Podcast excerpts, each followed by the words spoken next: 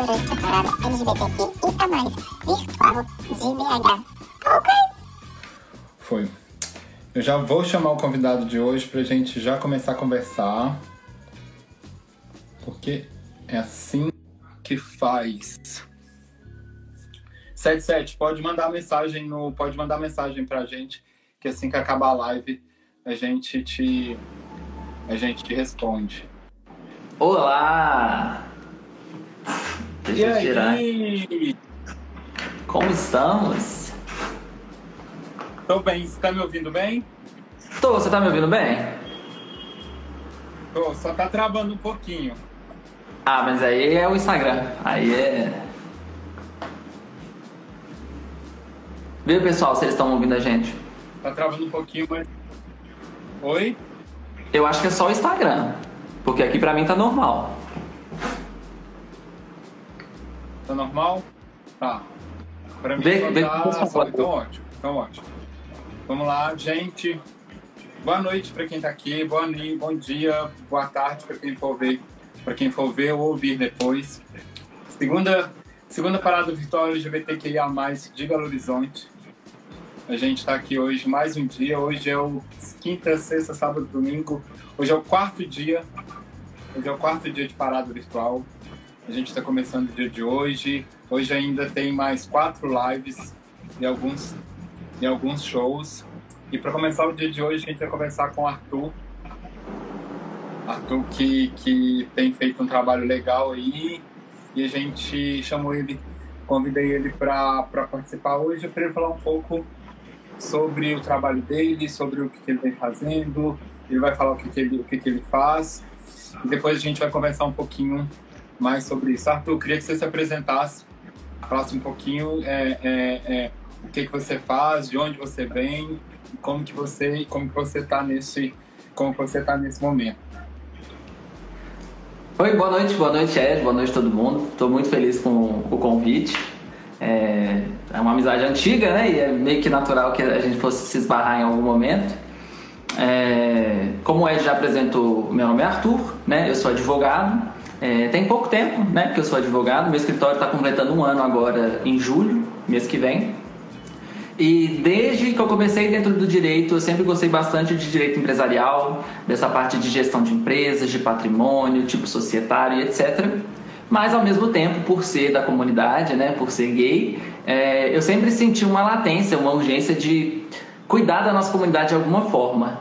E na minha cabeça sempre foi muito conflitante por ser de esquerda, defender empresas, que já é uma coisa que é muito difícil de você entender como que você pode fazer, né? Defender uma empresa sendo uma pessoa de esquerda. E pior, né? Eu acho assim, você querer defender causas, pautas da nossa comunidade numa esfera que teoricamente não tem nada a ver com a nossa comunidade, né? Quando a gente fala em LGBT, LGBT, ó, LGBT, é, LGBT, LGBTQIAP+, é, a gente sempre pensa em direito constitucional. Gente, eu dei uma travadinha porque eu trabalho com LGPD todos os dias. Então, para mim, as siglas acabam batendo às vezes. Mas é, a gente sempre pensa na esfera constitucional. E quando a gente vai pensar, por exemplo, em direito da nossa comunidade dentro de uma empresa ou dentro de uma organização qualquer que seja, mesmo que não seja empresária, é, rola algumas, algumas dificuldades. E aí, ao longo do tempo, ao longo do curso, eu fui entendendo um pouco melhor e eu dei muita sorte, como alguns já sabem aqui, que eu trabalho com o Anda Direito. Né? Eu conheci o Marcos em janeiro, a gente começou a trabalhar junto.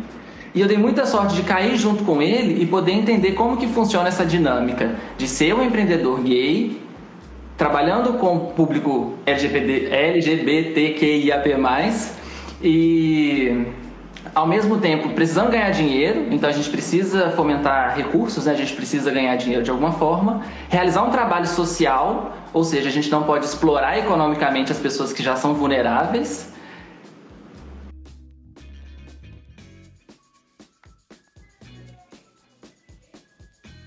Consigo, por exemplo, prestar um serviço é, social, né? Eu faço um atendimento lá que chama virou o nome Piegas, mas funciona, que chama Juntos Somos Mais Fortes, que é a ideia de pessoas que estejam em vulnerabilidade econômica mesmo, que precisam de algum tipo de consultoria, de ajuda, um guia mesmo, assim, né? Porque a gente tem várias vários setores para acolhimento. A gente tem desde essas casas de abrigo, a gente tem Defensoria Pública, o MP, a gente tem vários escritórios que fazem esse tipo de campanha, a própria OAB faz alguns movimentos, mas eu acho que nunca é demais, né? E uma coisa que eu sinto bastante falta e que eu escuto das pessoas que eu atendo é conversar com alguém que tem algum grau de empatia com o que ela está vivendo.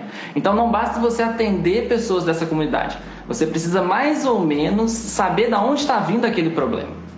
Uhum. Você entende? Faz sentido? Faz. Você falou um monte de coisa que eu tinha separado, ah. eu pensei que você ia falar separado. Oh, desculpa, vai, vamos lá. mas, vamos, mas, mas, mas, mas vamos lá. É, você falou que a gente se conhece, que a gente se conhece há muito tempo.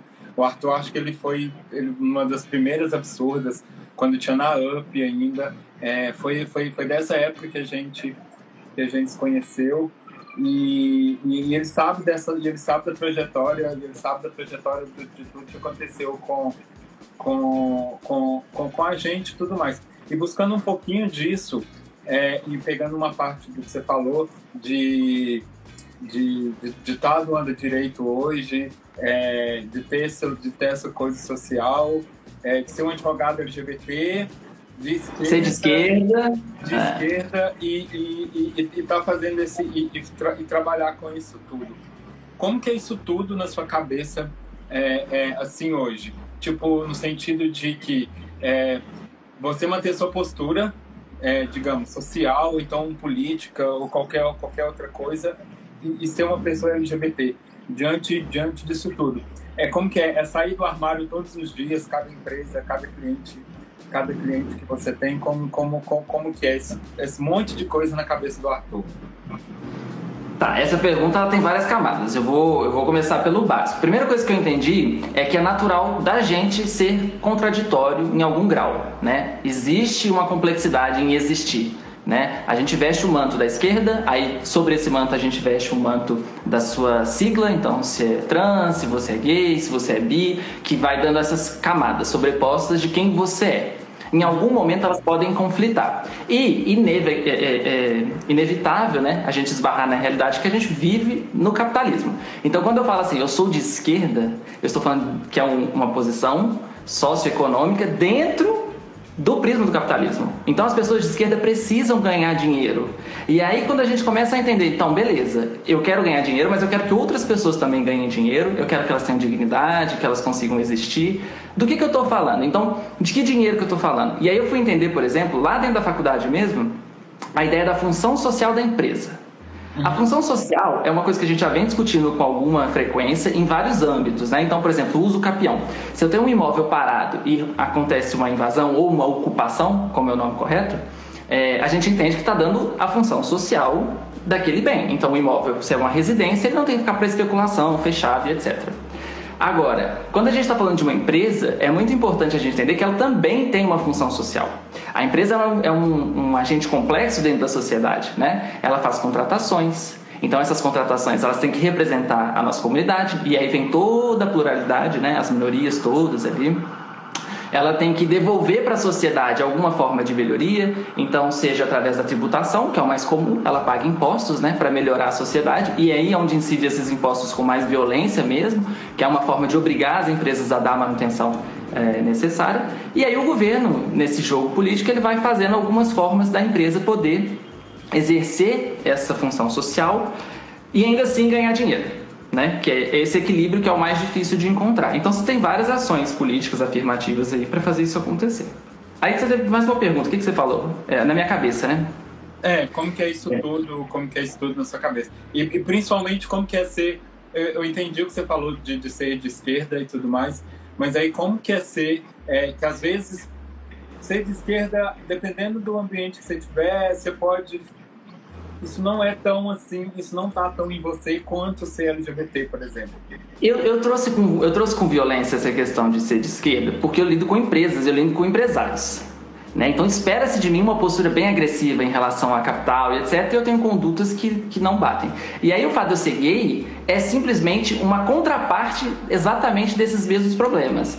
Então, é, quando eu vou fazer, por exemplo, um contrato, quando eu vou fazer algum tipo de negociação com a empresa, eu deixo muito claro que não é aceito nenhuma forma de discriminação, por exemplo. Então eu não vou me relacionar com uma empresa que ela não se compromete em não discriminar. Então é uma coisa muito básica. Então o fato de quem eu sou é meio que uma uma presença, é uma resistência contínua em todas as relações. Né? Então eu já perdi clientes, perdi, né? não sei se eu perdi ou se deixei eles passarem, mas que a gente teve algum problema muito simples, por exemplo, absurda. Você não vai querer associar a marca absurda com alguma outra empresa, algum prestador de serviço sem noção. Você não vai querer colocar um segurança na sua festa que é homofóbico, você não vai querer colocar um bartender transfóbico. Então, assim, é meio que natural essa imposição de quem você é dos valores que você tem nas, nos relacionamentos cotidianos que você vai fazer ali e profissionais. Eu acho que quando você estipula quais são os valores da sua empresa, no caso do meu escritório, fica mais fácil você entender. Então, beleza, eu sou um advogado gay, vamos partir desse. Aqui é o da onde a gente vai partir do nosso diálogo. Né? Então, não aceito menos do que a normalidade, pelo menos, do que a transparência, a ética e etc. Isso, isso que você está falando é muito legal porque são, eu, eu, eu, acho que a gente já conversou sobre isso, sobre aquilo que a gente fala de, de você ser assumidamente uma coisa. Claro, a gente não vai andar com escrito tatuado na testa, sou viado. Mas assim, ah. a gente tem, a gente tem enquanto enquanto enquanto ser humano LGBT a gente tem que a gente tem que ter que ter essa posição e como que é seu relacionamento com, com outros empreendedores, com outros empresários LGBTs, principalmente aqui, principalmente aqui em, em, em Belo Horizonte? É, é uma pergunta ampla também, né? Eu acho que é um relacionamento bom, orgânico. Primeiro que o meu relacionamento surge da época que eu era consumidor apenas. Então, basicamente, todas as pessoas que eu conheço da noite, das festas, os produtores de eventos, os donos de empresas, são pessoas que conviviam comigo, né? Então, a gente estava na balada, a gente estava passeando, estava na savana, estava dando rolezinho, tomando, né, tomando um, batendo papo. E aí, aconteceu da vida seguir. E a vida seguindo, todo mundo foi adquirindo suas profissões, seus títulos, desenvolvendo seus negócios. Um era DJ e virou produtor, o outro era, era X e virou Y, e as coisas foram evoluindo. Então, o relacionamento surge de um lugar de amizade e carinho. Né? Eu sei que existe é, uma rede muito grande, uma estrutura muito grande em BH de quem são esses empreendedores-chave. Né? Eu estou voltando agora para Belo Horizonte, eu estava em Vitória no, no ano passado, então eu estou meio que ainda conhecendo de novo qual é o jogo, como que está acontecendo, quem, quem são as pessoas que estão figurando no mercado. E principalmente a pandemia atrapalhou muito. Então eu dei sorte, eu dei sorte de conhecer pessoas legais que me possibilitaram fazer esses contatos. Tanto que, vale sempre lembrar, que você que meio que apresentou o Anderson. Você, Arthur, olha, tem essa página aqui. E aí foi uma proposta num sentido e que ninguém esperava, nem eu, nem você, nem o Marcos, que fosse caminhar para um outro sentido né, muito maior e, e muito mais intenso. Acho que ninguém, é, exatamente, ninguém esperava. Aproveitando isso que você falou, a, a, a Lu do, do, do Fight Tattoo já mandou aqui, tipo, meu futuro advogado, o meu, tá virando, tá virando meu advogado.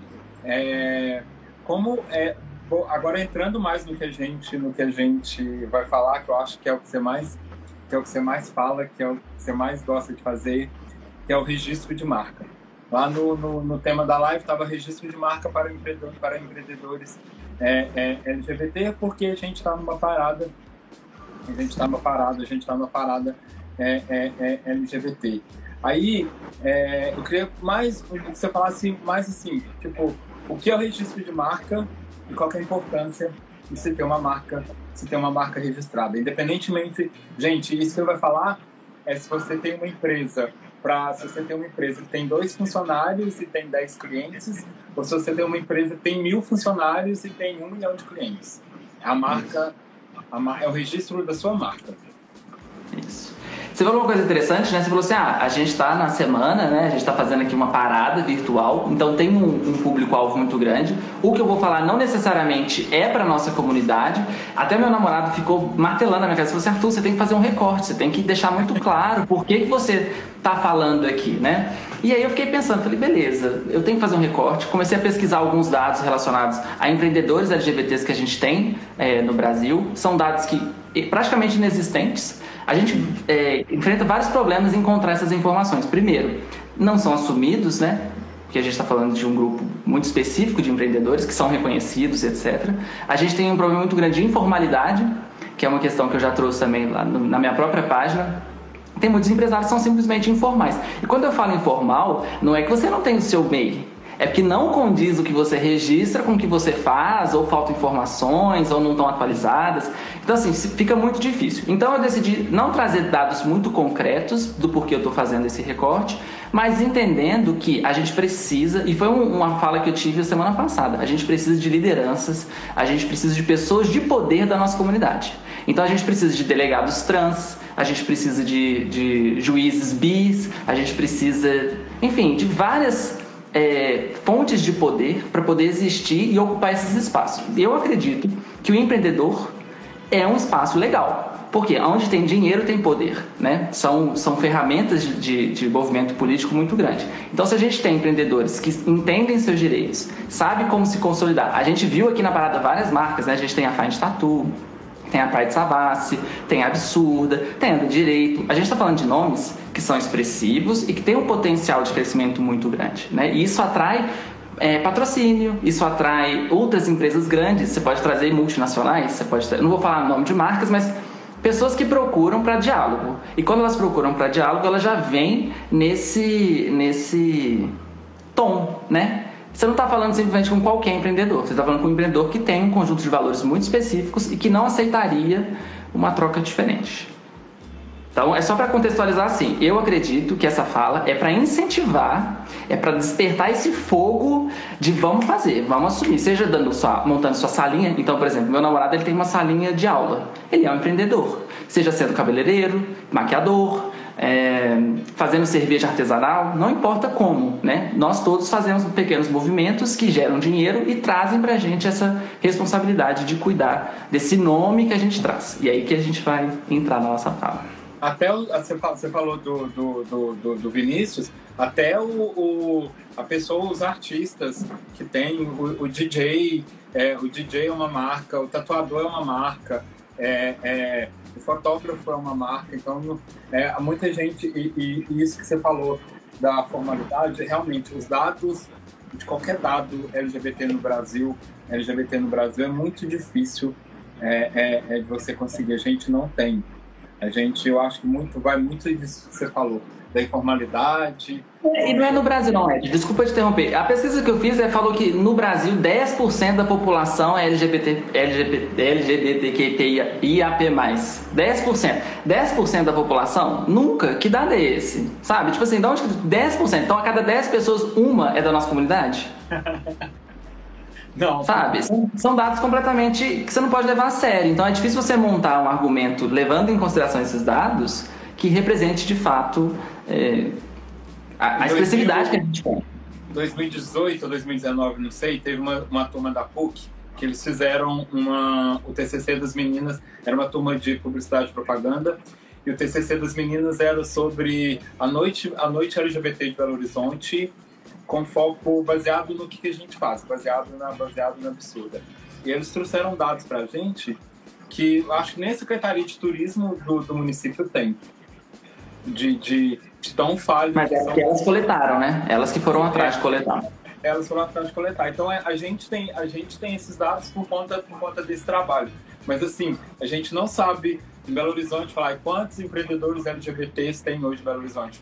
Quantos empre quanto a gente não sabe, é muito difícil de, de, de, de, de conseguir mensurar isso. Mas pode falar do, do registro de marca agora.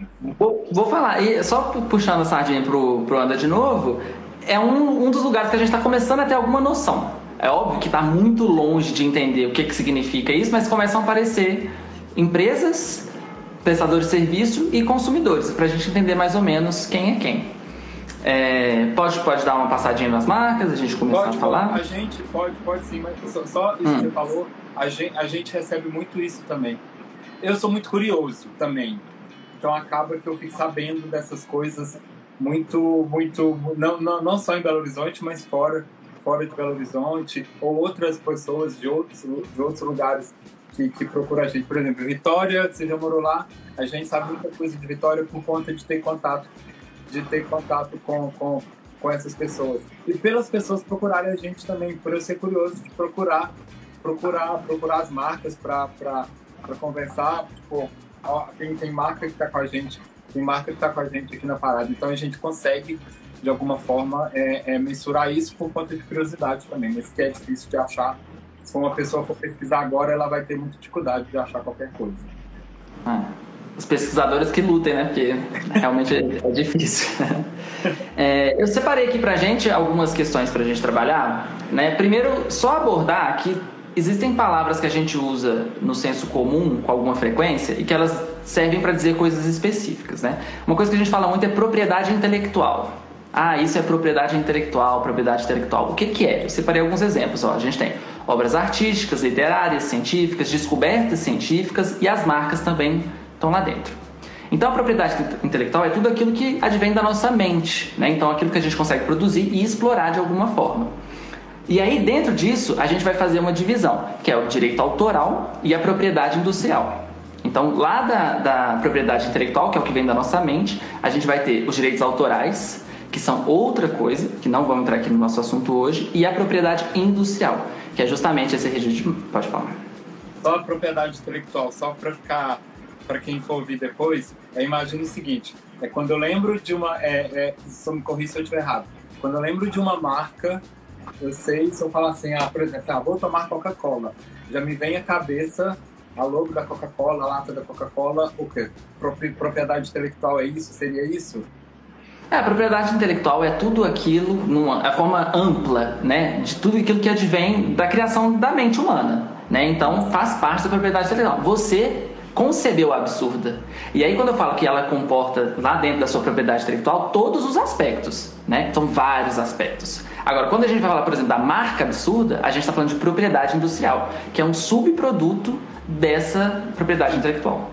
Uhum. Então a gente vai falar de um recortezinho só destacando dos demais. Então, por exemplo, um artigo científico ele cai em direito autoral, uma música cai em direito autoral, que é diferente do que a gente vai abordar aqui hoje, que é essa parte de registro de propriedades industrial. Essa ideia de propriedade industrial é justamente aquilo que você consegue rodar no mercado, mercantilizar, reproduzir. Então, Coca-Cola vai sair lá impresso em todas as latinhas, etc, e vai ser comercializado e a pessoa que criou aquilo ele vai ganhar, vai poder explorar aquela, aquele produto e ganhar dinheiro em cima daquilo.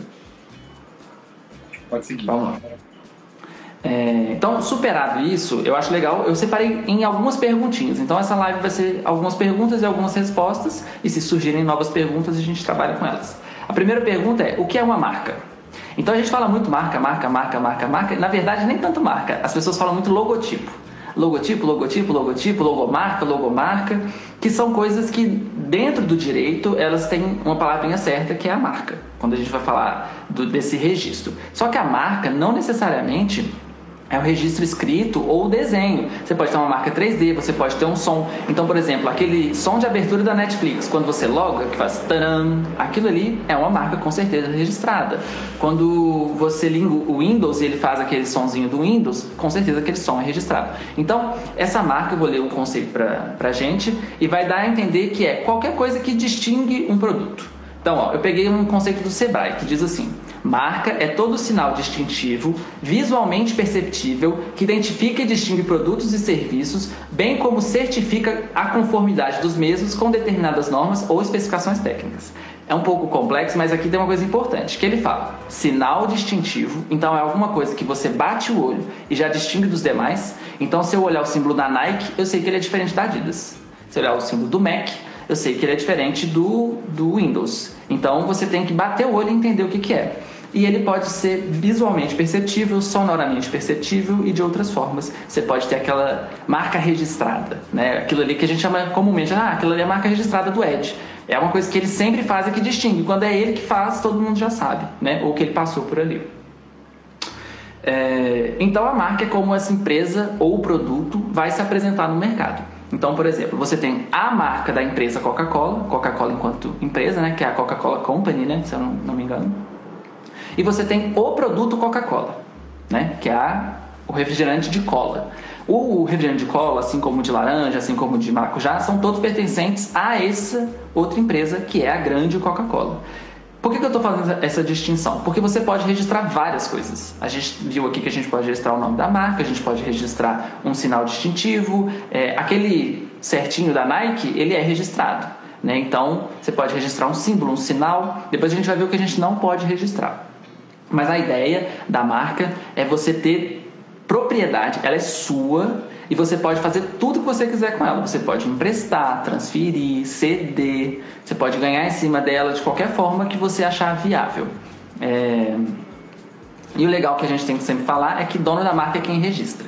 Então, um exemplo clássico que a gente tem é: eu criei o salão, salão de beleza Raio de Sol.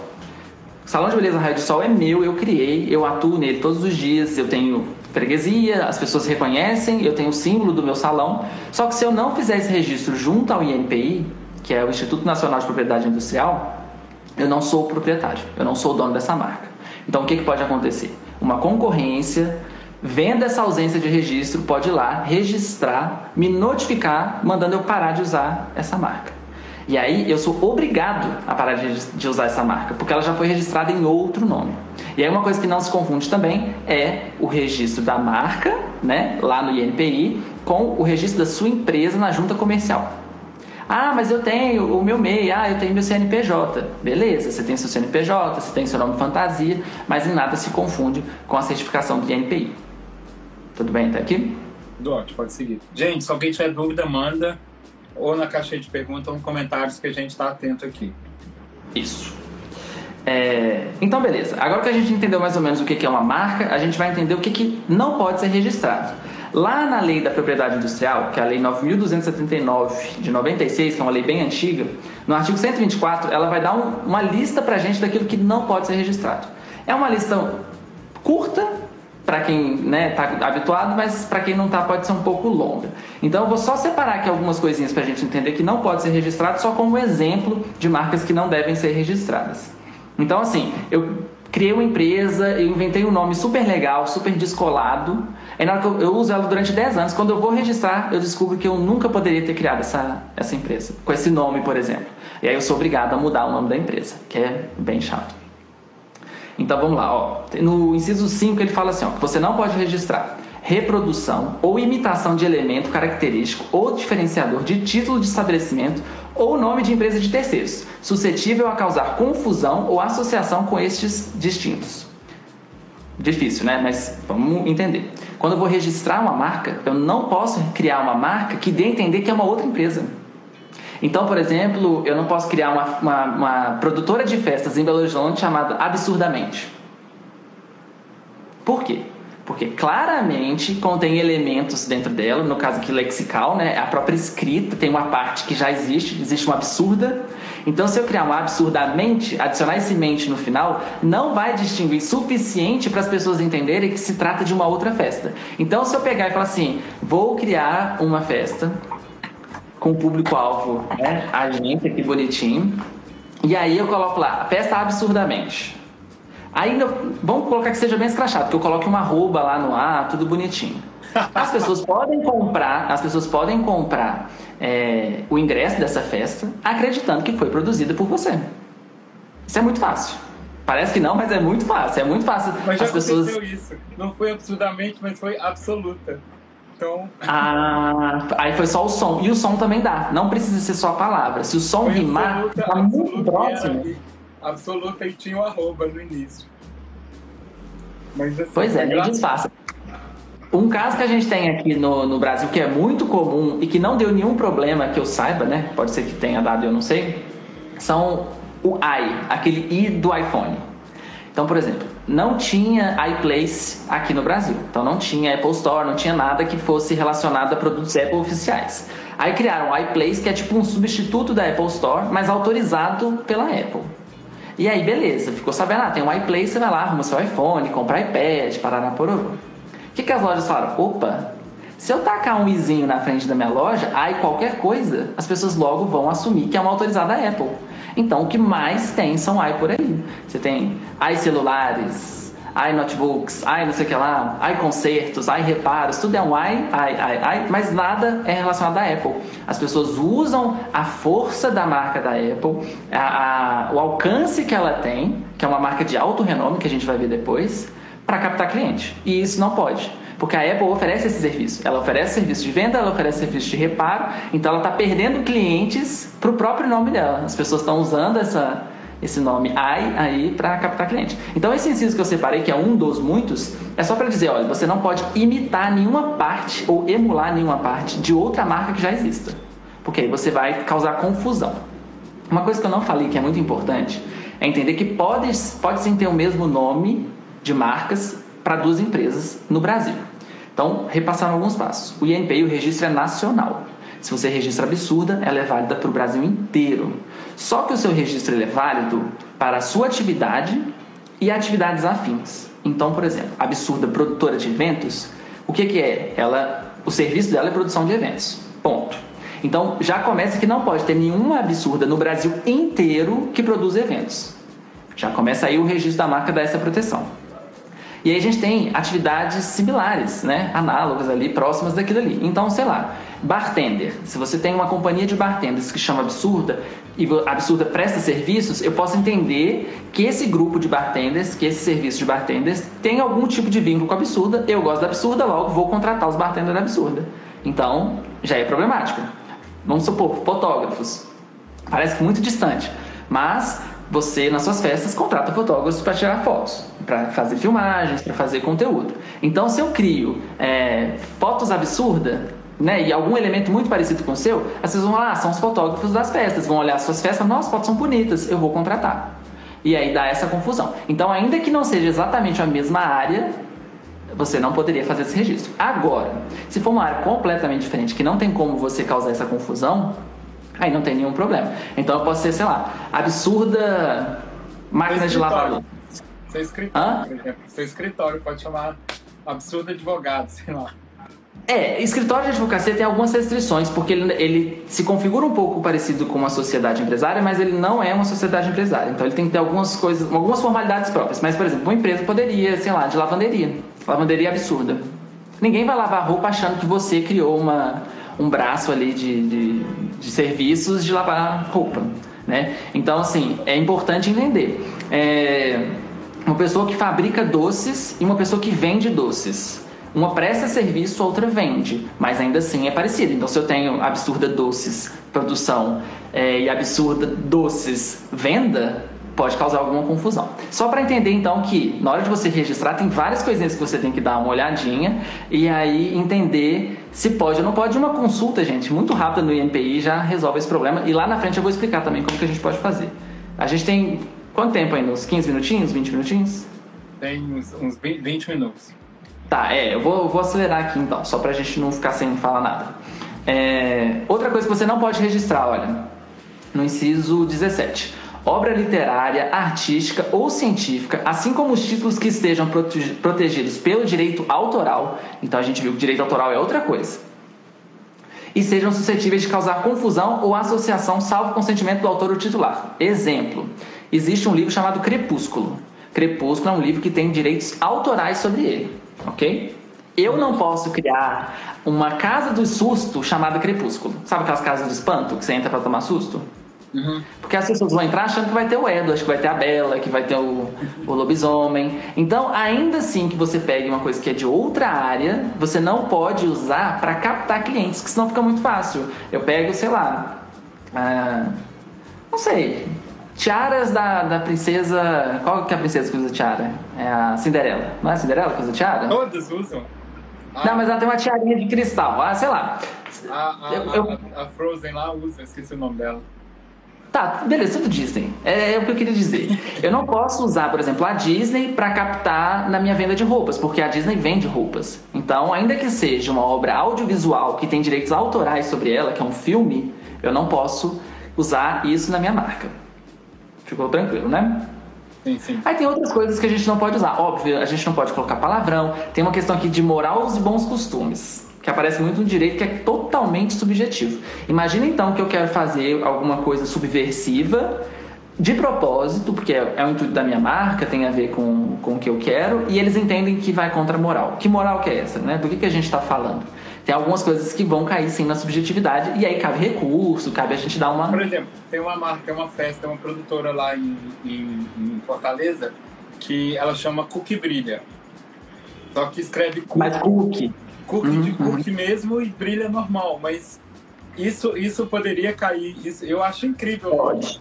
Pode por causa da sonoridade. Eles Teoricamente, se você pegar o número de registros diários que, que ele tem, são centenas de milhares, são muitos. Então, hoje em dia, a triagem é meio que randômica. Mas ainda assim, está previsto que pode ser barrado por essa questão semântica, sonora. Se você fazer uma brincadeirinha ali, pode ser que eles não, não autorizem o registro.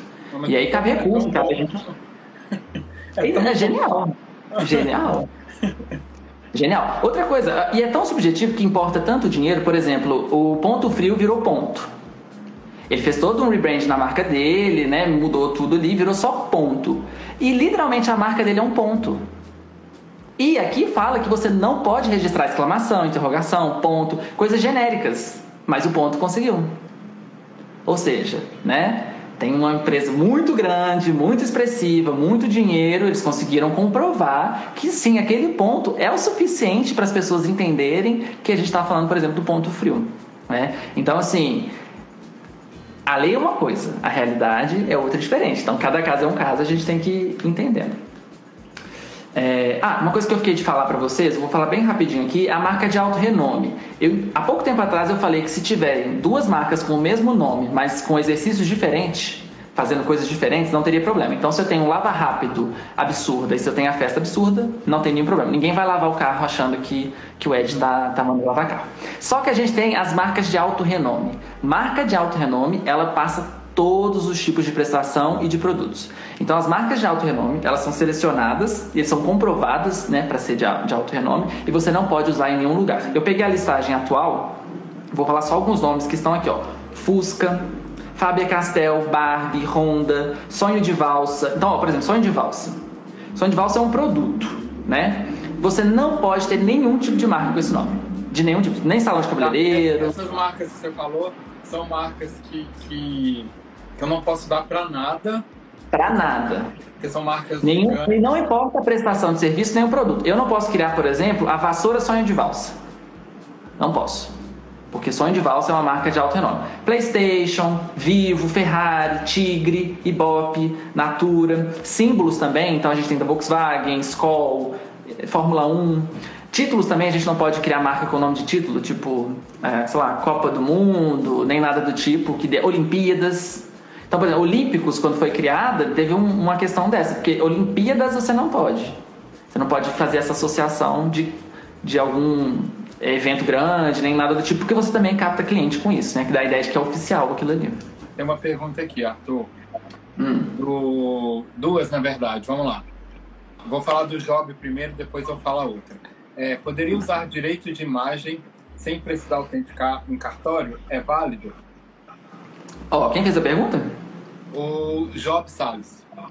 Tá. É, o direito de imagem ele vai cair em outro, em outro aspecto, outra questão. O direito de imagem você tem que pegar a autorização da pessoa e essa autorização quem vai dar ela. E aí tem graus de complexidade que você pode dar para o seu contrato para fazer ele valer mais. Você pode colocar testemunhas, você pode colocar sim o registro, né, ter reconhecimento de firma, mas aí depende do, também do uso. Tem uso eterno, tem uso pontual, tem uma série de coisas. Depois você me chama no DM e a gente vê direitinho o que, que você está pensando aí para o uso de imagem. Mas a imagem é protegida de todo mundo, então ó, a minha imagem aqui é protegida. Se você tirar um print meu e espalhar por aí, tem a ver o Instagram, tem que ver as, as, políticas dele, mas no geral a minha imagem é protegida e, e tem algumas, algumas nuances aí. Qual que é a outra? Tem uma outra aqui, ó. É, essa é do Quatro Ouros. Uma dúvida: Carnaval de Rua em Belo Horizonte. Tem muitos.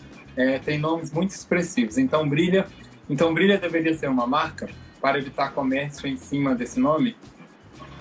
Deveria não, eu acho que é. Eu, eu não cheguei a olhar, mas potencialmente ela já está registrada. É muito forte, dá muito dinheiro. Então vamos supor, alguém pode virar uma empresa muito grande e falar assim: eu quero comprar o Então Brilha. Se você não tem essa marca registrada, você vai vender o quê? O trio elétrico? Você vai vender o cantor? O, a marca ela representa essa totalidade. Uma coisa que eu não falei para vocês é que o imaginário que vem por trás dessa marca é o que agrega valor. Então quando você vai comer um Big Mac, você acha que ele é gostoso porque é do McDonald's. Porque se eu te desse o Big Mac na caixinha do um saquinho de pão e você não soubesse que era um Big Mac, você ia olhar, ah, será que é gostoso? Será que não é? Porque a imagem da, da marca, né, a, a presença dela já traz um imaginário de que, do que aquilo representa. Então, um filme, por exemplo, as pessoas fazem isso muito com filme. É, eu vou criar um filme, eu chamo Angelina Jolie, eu chamo DiCaprio, etc. Porque essas pessoas já trazem no imaginário de que eles são bons atores e que, portanto, o filme será bom. A marca é a mesma coisa. Então, quando eu compro um carro da BMW, espera-se que seja um carro bom, durável, de luxo e etc. Então a marca ela traz toda essa questão de presença, né, de informação. Então, por exemplo, então brilha é um bloco expressivo, antigo, que movimenta milhões de pessoas aqui no, nos blocos no carnaval de rua. Então, potencialmente ele pode ganhar dinheiro e, e, de várias formas. Ele pode fazer camisetas do Então Brilha, ele pode fazer chinelos do Então Brilha e tudo isso tem a ver com a marca. E a marca tem que estar registrada para você explorar isso. Tá, só, só aproveitando falar do carnaval, por exemplo, o Catuçaí, que muita gente fala que foi, que foi, que foi criado aqui. É, aí tem o Catuçaí do Nandão, que foi ele que foi a primeira pessoa que, que, que vendeu. Só que todo mundo começou a vender em todos os blocos que você vai na cidade durante o carnaval todo. Todo mundo começou a vender o Catuçaí. Nesse caso, como que fica o nome Catuçaí, que é uma mistura de dois de, de, de, de duas coisas. Quem registra é dono. Ah, vai lá, registra, é dono daquela marca, e depois as pessoas vão tentar contestar. Lembrando que depois que sai, acaba o processo, que a parte do processo é o seguinte: eu entro com um pedido, vou registrar. Catuçaí? É. Vou registrar Catuçaí. Nesse caso, provavelmente não vai poder, né? Porque tem açaí, catuaba, não é, não é essa mistura? Sim.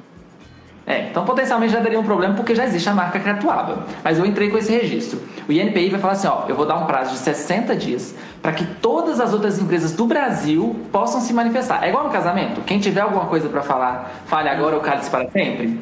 Então eles vão fazer isso.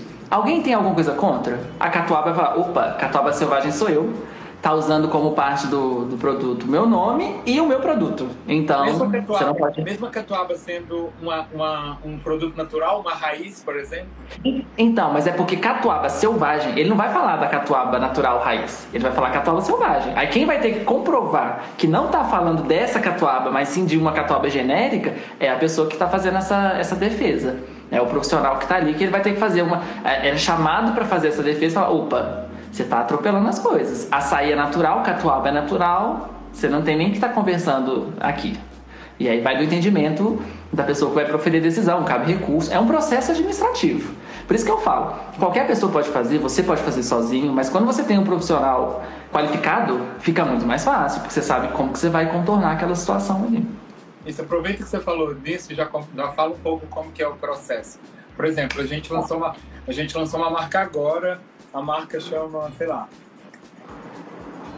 um, um, qualquer nome, a marca chama Absurda, por exemplo. Eu quero ah. registrar, eu quero registrar essa marca. Como que é, prazo, quanto que eu pago, quem que eu procuro, onde que eu vou, o que que eu tenho que fazer, como que é todo esse tá. processo de, de, Eu tinha separado aqui para falar no final e a gente já está até chegando mesmo. Antes de falar disso, eu vou falar do processo então e eu volto e já encaixo aqui e a gente consegue puxar Não, todos os pontos. O processo administrativo do registro da marca junto ao INPI pode ser feito por qualquer pessoa, qualquer pessoa, inclusive você mesmo. Você não precisa, teoricamente, do auxílio de um profissional. Primeiro ponto. Você vai entrar no site do RPI e lá vai ter um monte de guias explicando como você faz esse registro, né, quais são as taxas, o que, que você tem que juntar e etc. Superado esse primeiro entendimento, a gente vai falar de quais são os profissionais. A gente tem os advogados, né, que são dessa área de direito empresarial voltada à propriedade industrial, que vão pegar uma procuração da pessoa que tem interesse e vai atuar no nome dela.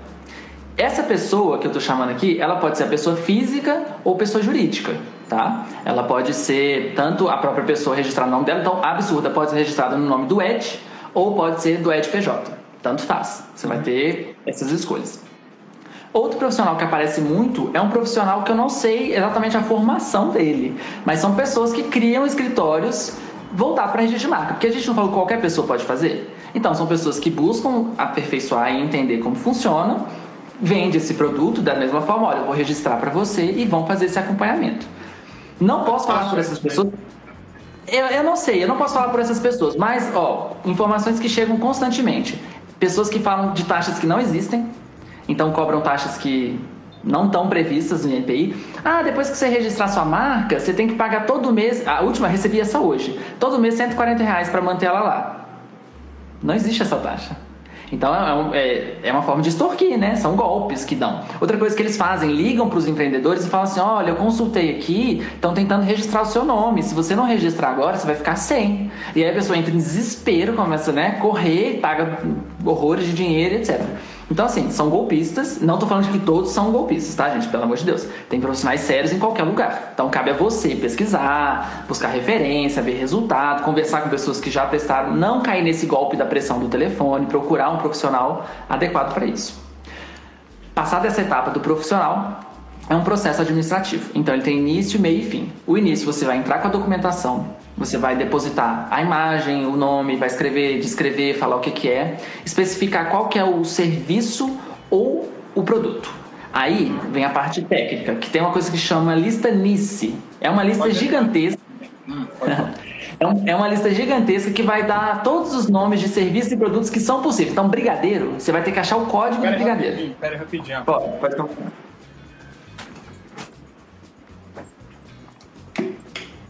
Hum. Pode, pode falar. Pode continuar.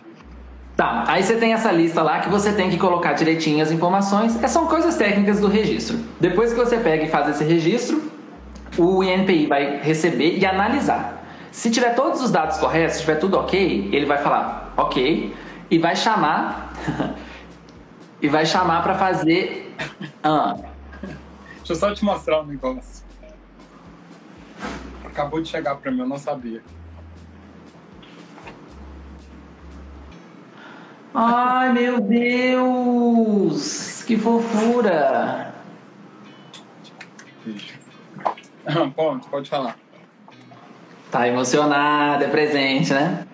É, então, é só a parte burocrática que eu vou antecipar. Lá dentro depois vai ser chamado. Se tiver tudo ok, ele vai falar assim: ó, tá ok, vou abrir para as outras pessoas se manifestarem. Se não tiver ok, ele já te corta na hora. Já fala assim: ó, tá errado, ou então ele manda arrumar alguma coisa se der para arrumar. Beleza? Outra coisa chata desse processo, depois que você entra, você não consegue modificar muita coisa dentro dele. Entrou errado, ele tem que morrer e pagar tudo de novo. Em relação a pagar essas taxas, tem valores muito diferentes, tem uma tabela no INPI. E para PJ, MEI e para pessoa física são valores bem baixinhos, tá? 140 reais, alguma coisa assim. No final do processo, dura em média de seis meses a sete meses, se tiver tudo ok e ninguém fizer oposição, então ele pode durar até dois anos, mas o normal é seis meses ali. Vai sair um certificado bonitinho. Eu peguei um aqui essa semana, bonitaço, assim, né? Timbrado. E vai te dar o direito dessa marca sobre 10 anos de uso. Você paga uma taxa final e vai te dar 10 anos de uso. Então não tem nenhuma outra taxa. Você não vai ficar pagando manutenção nem nada. Pode depois desses 10 anos, depois de 10 anos, você pode renovar pelo mesmo prazo e assim por diante, tá? Para você continuar utilizando. Isso tudo que a gente está falando só de marca, né? É... Então eu coloquei aqui dos 10 anos, como é que funciona, quem é o titular.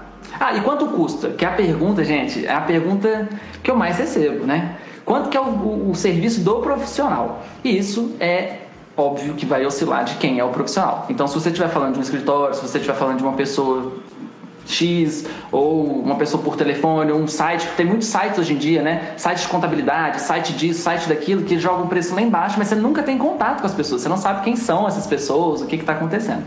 Então vai oscilar. O preço mais baixo que eu vi, que eu ouvi dizer na verdade, foi de 850 reais inicial. Porque essas pessoas que jogam um preço muito baixo vai colocando ao longo do negócio outros valorizinhos. E o mais alto, 2.500 que, tipo, escritórios grandes, né? Pessoas que vão pegar marcas muito grandes. Então, imagina, pegar uma marca da Coca-Cola, uma marca muito grande, você vai ter que ter um, um, procedimento diferente. Mas o normal é, sei lá, entre um salário mínimo e R$ 1.500. Essa é a faixa que você vai encontrar. Aí depois de que valores. você paga isso, você precisa pagar mais alguma coisa? Igual, igual... Esse é o valor do profissional. Esse é o valor do profissional. Por exemplo, é, vamos imaginar, eu paguei um profissional. Ai, meu negócio acabou. Eu paguei um, um profissional e depois, depois disso eu preciso pagar mais alguma coisa? Como é que é? Então, vai, vai, depender, vai depender do seu profissional. Ele pode vender e falar assim: olha, se ninguém fizer nenhuma oposição, eu vou te cobrar X. Mas se qualquer pessoa contestar, eu vou cobrar para fazer a sua defesa, eu vou cobrar para fazer o seu recurso. Vai depender desse profissional. Então é legal você fazer uma consulta honesta, receber uma proposta clara do que vai ser feito de serviço e depois você decide, né? Eu acho que o legal é você ter essa opção, essa possibilidade de escolher e entender quem que é esse profissional que vai te atender melhor ali. Entendi, entendi. Ó, quem perguntou aqui, gente, a live vai ficar gravada e depois vai virar podcast também. Então, quem quiser saber, é, pode, pode, pode ouvir, pode ver depois, pode tirar dúvida. Eu acredito também que que o Arthur vai ficar é, é, disponível também no Instagram dele para responder dúvidas se alguém tiver e até mesmo se alguém quiser registrar a marca, registrar a marca com, com ele. Gente, no início da live eu fiquei no trava-língua para falar LGBTQIAP+. Eu fiquei, será que eu vou conseguir falar? Mas é porque eu trabalho tanto com LGPD, tanto, tanto, tanto, LGPD né? Porque eu sou bolsonaro. o quê? LGPD, Lei Geral de Proteção de Dados Pessoais. Mas aí, aí é outro assunto, aí o negócio é. Daqui de cinco minutos eu já não vou mais saber o que, que é. Mas é importante. É um outro assunto também que passa muito batido e tem uma relevância sinistra. Assim, é, é o, o, o assunto do momento. É o que está acontecendo nas empresas, é o que está todo mundo correndo atrás aí, porque as multas são altíssimas para quem não está regularizado. Mas esse é outro assunto. Não, não, não vamos tomar o tempo aqui, não. É, ó, gente, ó, obrigado, Arthur. Queria te agradecer eu acho que, que eu já te falei isso, o espaço está aqui para sempre quando sempre quando você quiser, você pode. Ó, a última pergunta. O processo hum. patente é parecido com o processo de registro de marca?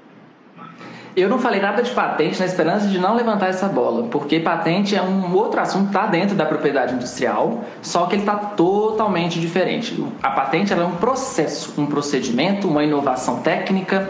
Então, se eu criar um parafuso, eu não vou fazer uma marca. A marca pode vir depois, mas eu vou patentear a, a feitura desse parafuso a função dele, para que ele serve, o tipo de material. Então, é, tem que ter um fator de inovação tem que ter um fator de comprovação técnica, você tem que ter uma série de coisas. Você tem desenho é, industrial também, você tem software. Então, se você cria um aplicativo, você pode fazer esse registro e cada um deles é um tipo de registro diferente junto ao INPI. E aí os prazos são diferentes, valores são diferentes, tudo que demanda. A marca, entre aspas, é o mais simples e o mais acessível. A patente, você tem que estar disposto a comprovar que você é uma pessoa que inventou algo inovador e algo que realmente seja útil para a sociedade, porque ainda tem isso. É uma invenção que ela tem que ter alguma aplicação útil. Não adianta você inventar, sei lá, uma toalha de gelo. Sair, o Catuçaí, por exemplo, entraria nessa coisa de patente, por exemplo? Olha, depende qual que é o tipo de produto. Porque se você tem uma bebida que ela nunca existiu, pode ser que você consiga sim registrar. Se for um derivado, então, por exemplo, uma cerveja, você vai inventar um novo método de fazer cerveja, tudo bem. Agora, cerveja já, já existe, já é patenteado como se faz cerveja. Pilsen e qualquer outro tipo. Agora, se você está inventando um novo método ou juntando métodos que dá uma forma única de ser feita, aí você consegue sim. E é da mesma forma, você explora isso, ganha dinheiro em cima, tudo igual. Nossa. Adorei, sério. oh, obrigado. Gente, ó, a gente eu vou começar aí, ó, o pessoal falando, faz outra sobre patente. É, mas aí cobrem isso do Arthur, ele vai criar esse conteúdo lá no Instagram dele. Boa. Viu? Eu vou te cobrar isso também. Obrigado de verdade por você ter topado. Eu devo voltar aqui. O Marcos falou que eu devo voltar. Ele tá planejando alguma sim, coisa. Sim. Ó, gente, hoje ainda, agora, agora às 7 horas, eu converso com, com a Carol do Yanão que vai falar sobre como está o Yanã agora, nesse momento pandêmico.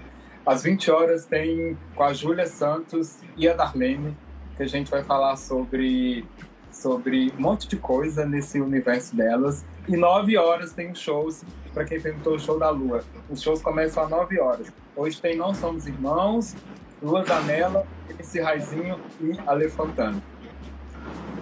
Obrigado, Arthur. Beijo para todo mundo, boa noite e obrigado pelo convite. Tá, gente? Ó, acompanha a programação, tá? A live ficar salva. Depois você pode consultar, pode mandar para os amigos e pode ouvir lá no podcast também. Um beijo. Beijo, Ed. Boa noite.